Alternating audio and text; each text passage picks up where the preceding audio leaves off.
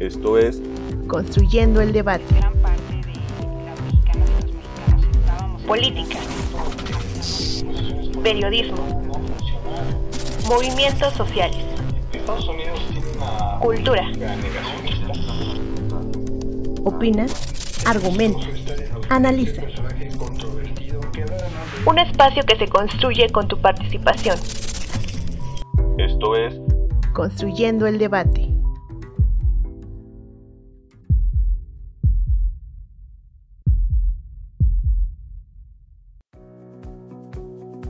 Con el año nuevo, además de las uvas y los buenos deseos, surgen varias incógnitas respecto a las proyecciones políticas, económicas y sociales que se realizan a nivel nacional y mundial. Aunque las versiones son diversas, la mayoría de estas suenan desfavorables. Pero, ¿qué pronostican los expertos para México en el 2023? Para este año, economistas de nuestro país aseguran que la inflación subyacente será del 5%, mientras que para 2024 el pronóstico se mantuvo sin cambios en un 4%. Igualmente, anticipan que para febrero de este año, el Banco de México hará un nuevo ajuste al alza de la tasa de interés, con lo que el referencial pasaría de 10.5 a 10.75%. Esto merita especial atención, puesto que este porcentaje es el más alto desde que Banjico estableció el rango objetivo de la inflación en 3%. Analistas del sector privado prevén que en 2023 el Producto Interno Bruto mexicano tenga un crecimiento de 0.9% con respecto al año anterior. Por desgracia, también prevén que el rumbo de la economía mexicana se ve afectada por un entorno financiero internacional inestable, luego de los riesgos geopolíticos y problemas presupuestales que presenta Estados Unidos. Con respecto a la previsión política en México, el 2023 pinta para ser un año en especial desafiante, sobre todo con las elecciones en puerta y los recientes cambios al Instituto Nacional Electoral. El INE, junto a los organismos públicos locales electorales, deberán realizar las actividades pertinentes para hacer posible la renovación de los espacios de representación política del país. En el 2023 comenzará el proceso electoral con la definición de candidatos, tanto de Morena, el Partido Verde y el Partido del Trabajo, así como los de la oposición. A tan solo un mes de dar inicio, el 2023 nos ha sorprendido con varios pronósticos, y aunque es imposible asegurar el futuro, sí hay una cosa clara, y es que el próximo año será de muchos acontecimientos, tanto en las esferas económica como política. Con información del economista, Conectatec y el financiero, y una redacción de Alan Romero, yo soy Sofía Gamboa y estás escuchando Construyendo el Debate.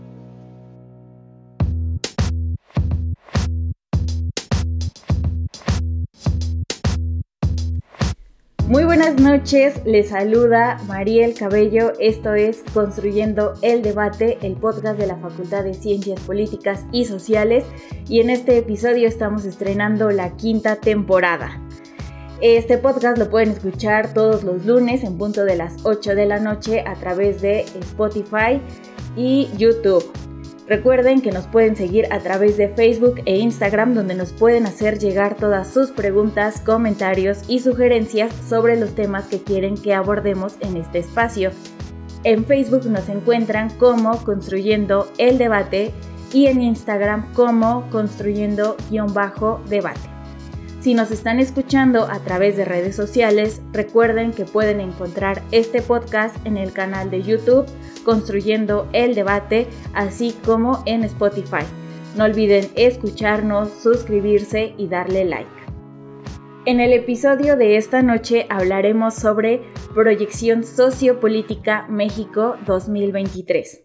Para ello entrevistaremos a la doctora Carolina Mónica Gilas ella es doctora en Ciencias Políticas y Sociales por la Universidad Nacional Autónoma de México, profesora de la Facultad de Ciencias Políticas y Sociales y del programa de posgrado en Ciencias Políticas y Sociales de esta universidad.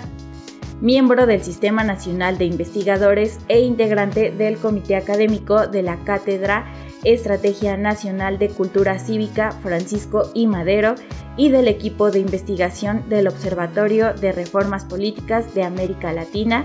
Además, es integrante de la red de políticas hashtag No Sin. Doctora Mónica, muy buenas noches, gracias por estar con nosotros en el podcast de la facultad. La primera pregunta, eh, doctora, es ¿Cuál es el panorama político que podemos esperar para México siendo 2023 la antesala de las elecciones del 2024? Hola Mariel, muchas gracias por la oportunidad de estar contigo en este espacio y por tu pregunta. Eh, mira, yo no soy muy optimista respecto al ambiente que nos tocará vivir este 2023, el año que estamos apenas empezando. Eh, y creo que el ambiente político será bastante conflictivo, muy crispado eh, durante todo este año, fundamentalmente por tres razones. La primera de estas razones es la inminente aprobación de la reforma electoral del llamado Plan B.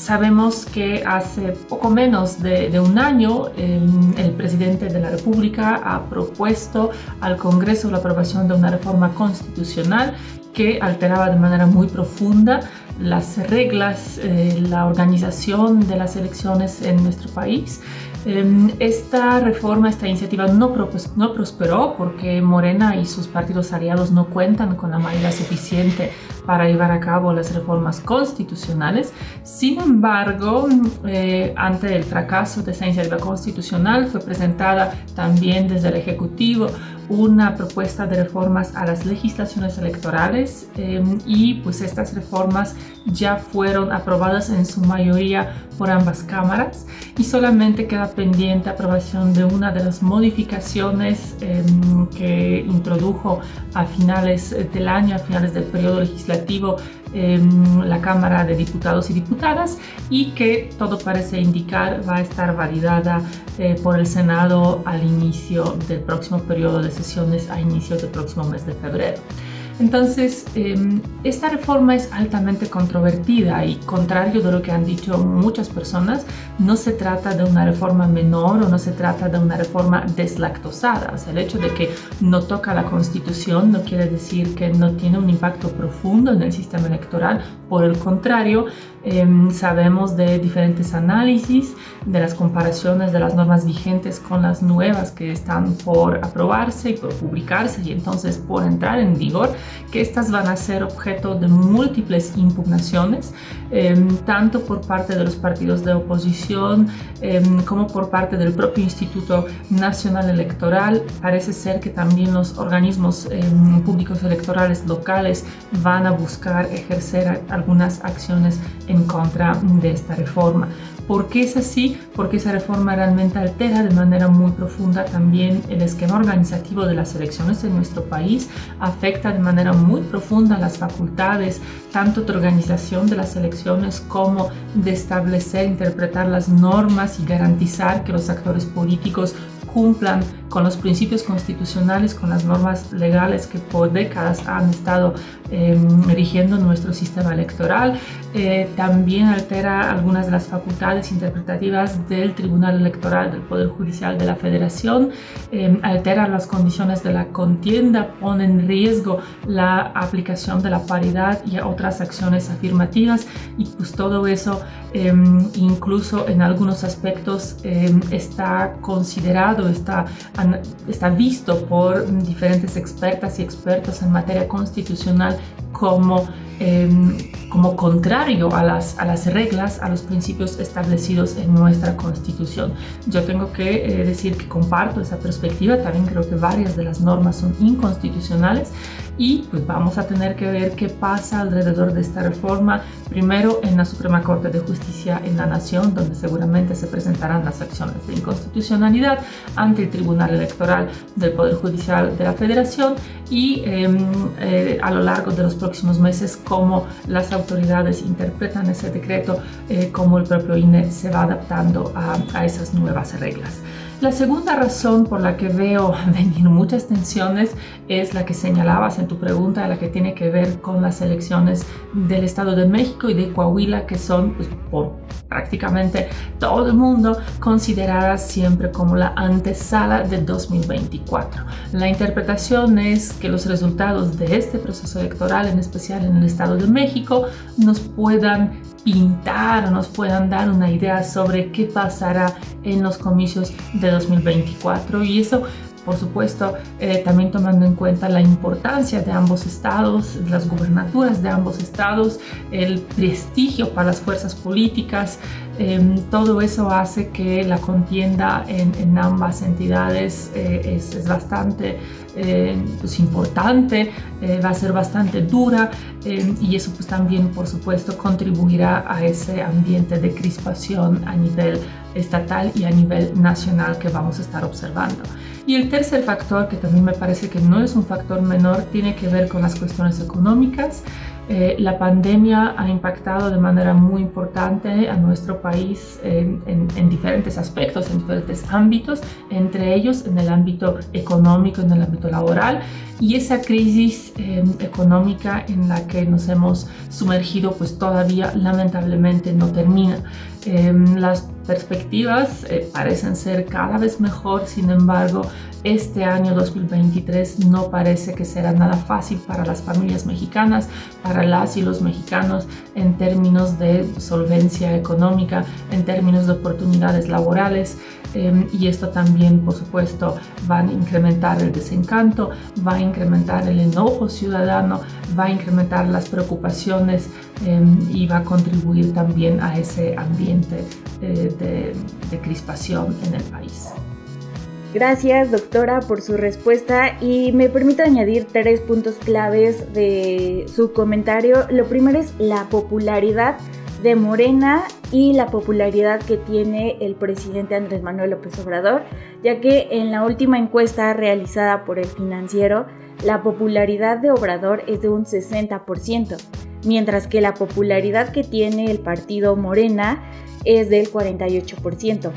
En cifras es totalmente radical el 60% que tiene Obrador al 48% que tiene el partido Morena. Vemos que es un cambio en estas cifras y la popularidad ya no es tanto del partido, sino de, la persona, del presidente.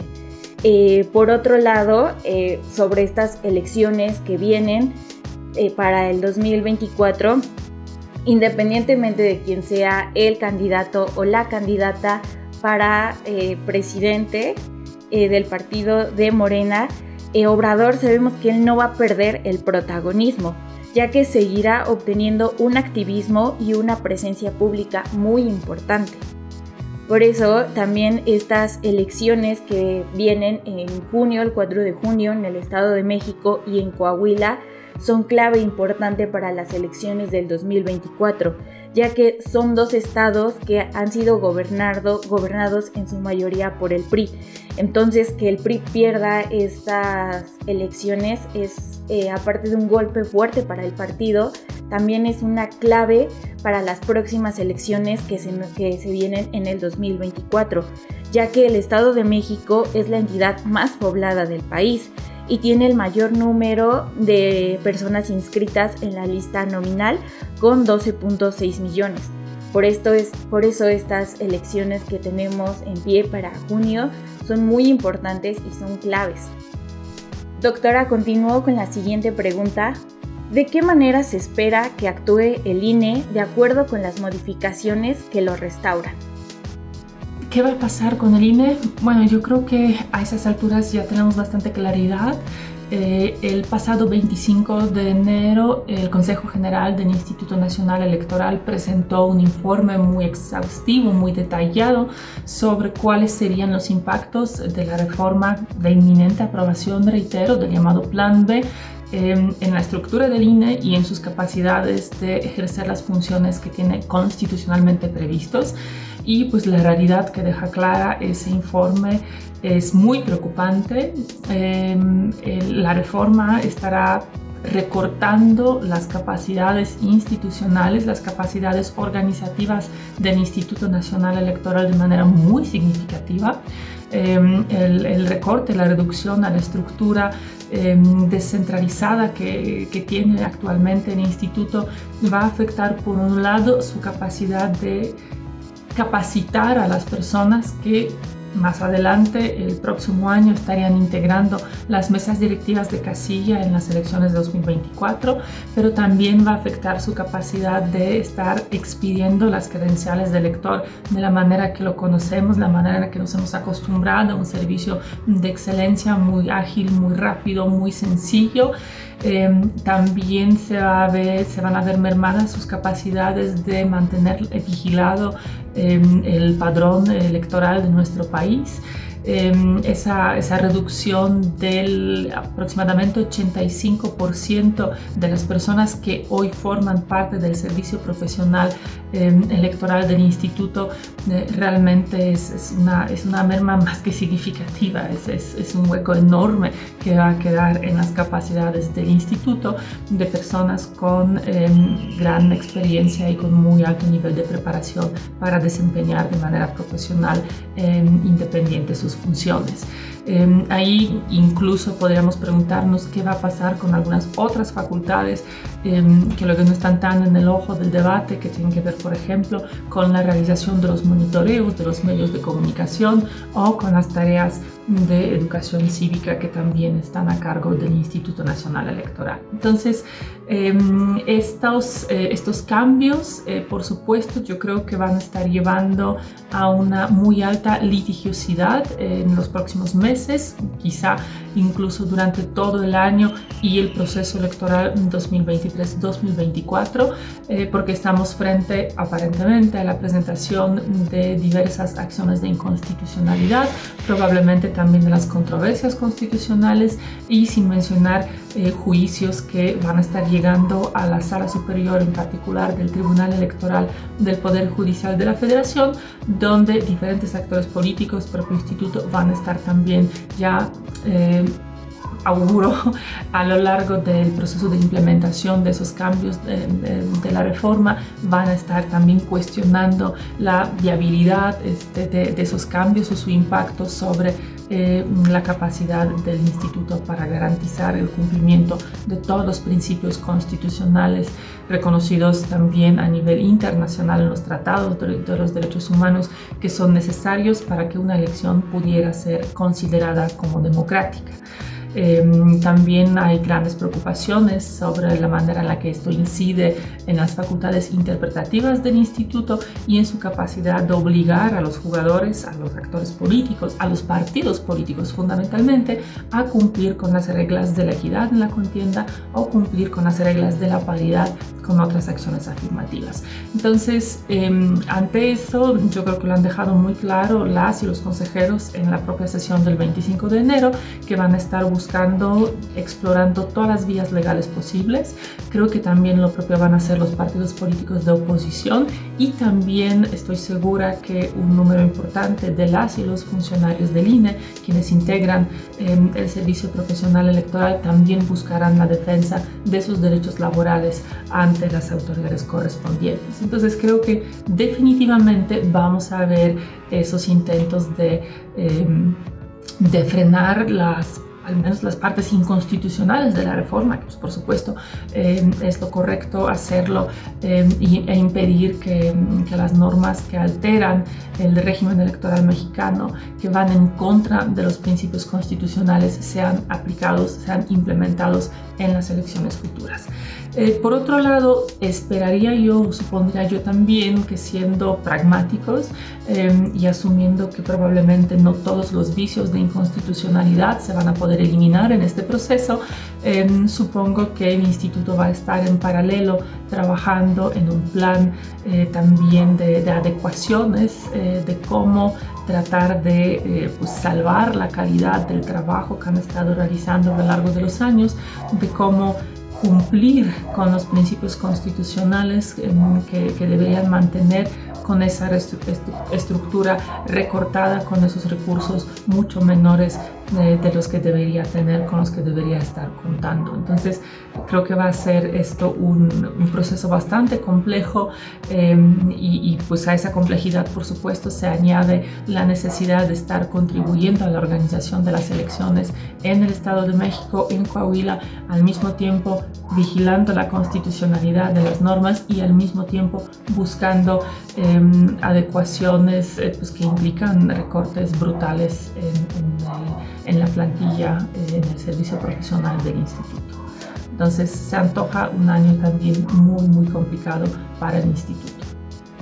Gracias doctora por su comentario. Solamente añado un punto que me pareció muy importante, que de acuerdo con la encuesta sobre expectativas eh, de economía del sector privado, se espera que la inflación para este 2023 sea de 5.01%. pero también el Fondo Monetario Internacional prevé este pronóstico en un 6.3%. Esto eh, a pesar de que la cifra no es eh, tan drástica entre el 5.01% y el 6.3%. Esto es eh, un punto clave para México, sobre todo para su economía, porque todavía eh, tenemos eh, problemas en cuanto a la economía mexicana, ya que pues, la pandemia nos dejó pues una economía bastante baja y aparte tenemos el problema de la inflación, que es algo que México ha estado cargando desde siempre. Pues bueno, este año que viene tenemos eh, un problema en la economía y es algo que tenemos que empezar a rescatar y empezar a rescatar al país después de la pandemia que vivimos. A continuación nos vamos a nuestra cápsula en el librero. En el librero. Cápsula con la información y reseña de las últimas publicaciones de la Facultad de Ciencias Políticas y Sociales de la UNAM.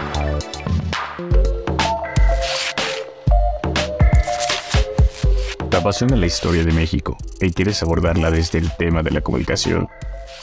¿Quieres descubrir los intersticios que existen en los medios y procesos de comunicación en México?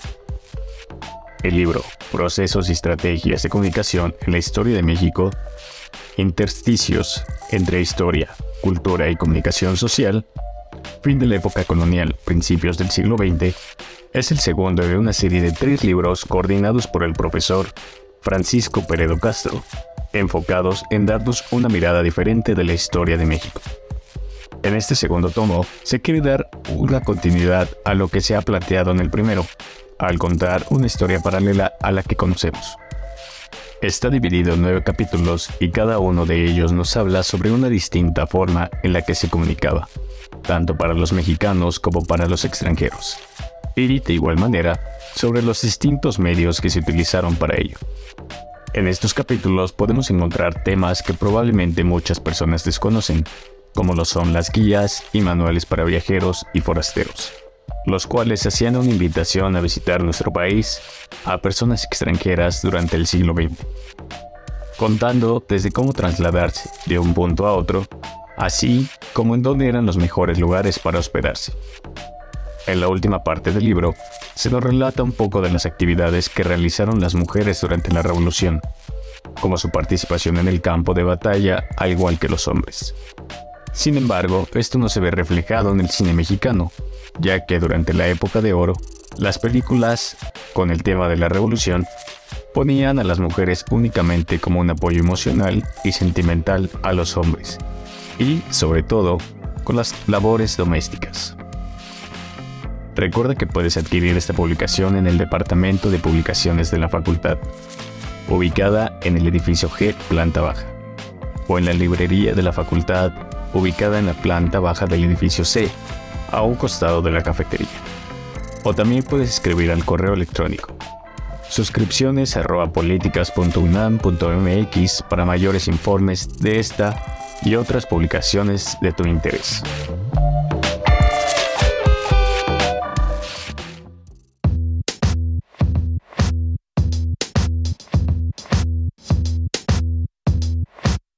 Gracias, gracias por seguir escuchándonos y seguir sintonizando, construyendo el debate. Eh, recuerden que nos pueden hacer llegar todos sus comentarios, sugerencias y temas que quieren que abordemos en este episodio. Estamos en redes sociales, en Instagram y en Facebook como Construyendo el Debate. También les recuerdo que pueden escuchar este podcast en Spotify y en YouTube. Estamos como Construyendo el Debate. Gracias por sintonizarnos y estamos eh, estrenando esta nueva quinta temporada. Doctora, eh, como última pregunta, ¿considera que las actuales acciones políticas que ha ejercido el partido Morena le permitan ostentar el poder un sexenio más? Uy, mira Mariel, yo tengo que confesar que evito hacer predicciones sobre el futuro político. Me parece que es una tarea muy complicada, muy difícil y que el riesgo de equivocarnos es muy alto. Porque en la política ese año casi, esos nueve, diez meses em, desde aquí al inicio del proceso electoral, eh, más todo el desarrollo de las campañas. Estamos a más de un año de la jornada electoral y eso pues por supuesto en la política es bastante en la política en ese, en ese tiempo, muchas cosas pueden, pueden cambiar. Entonces, con esas reservas de que es un pronóstico muy reservado, hay que reconocer que Morena sigue gozando de una alta popularidad entre la población mexicana. Eh, sin embargo, también hay que tener claro que la popularidad del presidente, del Ejecutivo, no es exactamente, exactamente la misma que la popularidad del partido político. Entonces, si bien em, los proyectos sociales, los propios discursos presidenciales han estado ayudando a que Morena se mantenga em, en, un alto nivel en las preferencias em, que nos muestran las encuestas, eso también hay que tomárnoslo con cierta reserva porque no necesariamente todas esas preferencias o todas esas valoraciones se van a convertir en los votos en la jornada electoral de 2024 si revisan ustedes los resultados electorales de 2018 y de 2021, em, no necesariamente han estado tan altos los del partido. En particular, en 2018 se ve esa diferencia entre la votación que haya obtenido el presidente Andrés Manuel López Obrador como candidato y su partido Morena. Andrés Manuel ha obtenido significativamente más votos que el partido que lo apoyó. Entonces, em, con misma lógica, pensando en 2024, em, no es tan seguro, no se puede dar por hecho de que las personas que hoy valoran altamente al Ejecutivo o al partido político Morena necesariamente lleguen a votar por esa opción política en 2024. Probablemente mucho dependerá del desempeño que seguirá pues, manteniendo, teniendo el gobierno durante los próximos el próximo año, año con cacho, que nos separa de la jornada electoral. Probablemente eh, habrá también una incidencia importante de la figura, es decir, de quién será la candidata o el candidato a la presidencia de, Morena en 2024 eh, y por supuesto también del tipo y de la calidad de la campaña que va a desarrollar. todos esos factores inciden en la, en la votación. Por otro lado, también tenemos que pensar que mucho depende de lo que pasará desde la oposición. Em, si esa oposición logra articular una sola fuerza, una sola propuesta política para 2024, es decir, si habrá una coalición amplia que incluya todas las fuerzas opositoras, em, depende quién será candidato o candidata también de esa fuerza opositora, em, si será esa una candidatura que pues es capaz de despertar la esperanza, algún sentimiento positivo por parte de una buena parte de la ciudadanía mexicana. Mucho dependerá también em, de lo que pasará em, digamos, no, solo en la política nacional, pero también en, el contexto internacional, que en prácticamente todo el sexenio del presidente López Obrador ha estado incidiendo pues, negativamente desde la pandemia, la crisis económica, eh, las dificultades em, de, eh, de, suministro, alza en los precios en particular de los alimentos. Y por otro lado em, algunos movimientos globales interesantes de relocación eh, de, las, de la producción más cerca de las fronteras de los países que, son principales consumidores, que sí es un movimiento que podría beneficiar a México, aunque hasta el momento eh, parece ser que México no está aprovechando completamente o plenamente estas oportunidades. Entonces, mucho está en juego em, y eh, yo creo que el, el error más grande que pudiera cometer cualquiera, tanto desde el análisis como desde desde el oficialismo como desde los partidos de la oposición es considerar que las tendencias de hoy necesariamente serán las tendencias de la jornada electoral y asumir que, em, que el voto, digamos, se traslada de manera directa eh, desde la presidencia o desde Morena a las personas que puedan ser candidatas y candidatos. No fue necesariamente así en las elecciones también estatales 2021, em, no ha sido así, insisto, en 2018, así que no creo que será tan automático para 2024. Eso nos deja pues con muchos escenarios posibles, con muchas incógnitas todavía em, y pues habrá que seguir ajustando esta y todas las demás predicciones a lo largo de los próximos meses em, en función de lo que ocurre en la escena política mexicana, en la escena política económica también internacional. Gracias, doctora. Gracias por estar con nosotros. Y un comentario nada más para, para terminar con este podcast y esta última pregunta. Eh, con esta reforma, el INE tendrá en 2024 la difícil tarea de organizar las elecciones, ya que se estima que el plan B de esta reforma provocará el despido de casi 6.000 funcionarios, lo que bueno, al momento de las elecciones y de que cada funcionario eh, tenga sus funciones, el cumplimiento de sus funciones, pues va a ser muy difícil. Por último, cabe mencionar que esta eh, reforma no la podemos eh, catalogar como buena o mala. Lo que hace falta es que se dé información acerca de esta reforma y el pueblo, los mexicanos, la conozcamos, porque hay mucha desinformación al respecto. Agradezco su participación en el podcast, doctora Mónica. Gracias por estar con nosotros y esperamos tenerla en más episodios. Muchísimas gracias, Maggie, por esta oportunidad, por poder conversar contigo, con tu audiencia. Eh, te envío un gran saludo. Agradece, agradecemos eh, a nuestra audiencia, gracias por escucharnos. Recuerden que nos pueden seguir vía Facebook como Construyendo el Debate en Instagram como construyendo-debate y pueden escuchar los episodios pasados en nuestro canal de YouTube, Spotify y en la página Cultura con Polacas, que pueden encontrar en el sitio web oficial de nuestra facultad. Si les gustó este programa, no olviden regalarnos un like y suscribirse, además de compartirnos. Eh, en este, este podcast es producido por la Coordinación de Extensión Universitaria de la Facultad de Ciencias Políticas y Sociales a cargo de la maestra María Auxiliadora Sánchez Fernández. En la producción Carlos Correa Escajadillo, asistente de producción Sofía Gamboa, en la producción de cápsulas informativas Alan Romero y Brandon Rodríguez, diseño e imagen Ángela Aguilar y Eli Orozco. Se despide de ustedes Mariel Cabello. Hasta la próxima.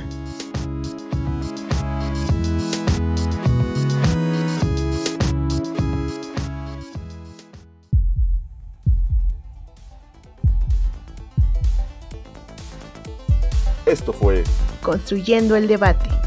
Pues gran parte de política, periodismo movimientos sociales, Estados Unidos tiene una política cultura, Opina, argumenta, analiza. un espacio que se construye con tu participación. Esto fue Construyendo el debate.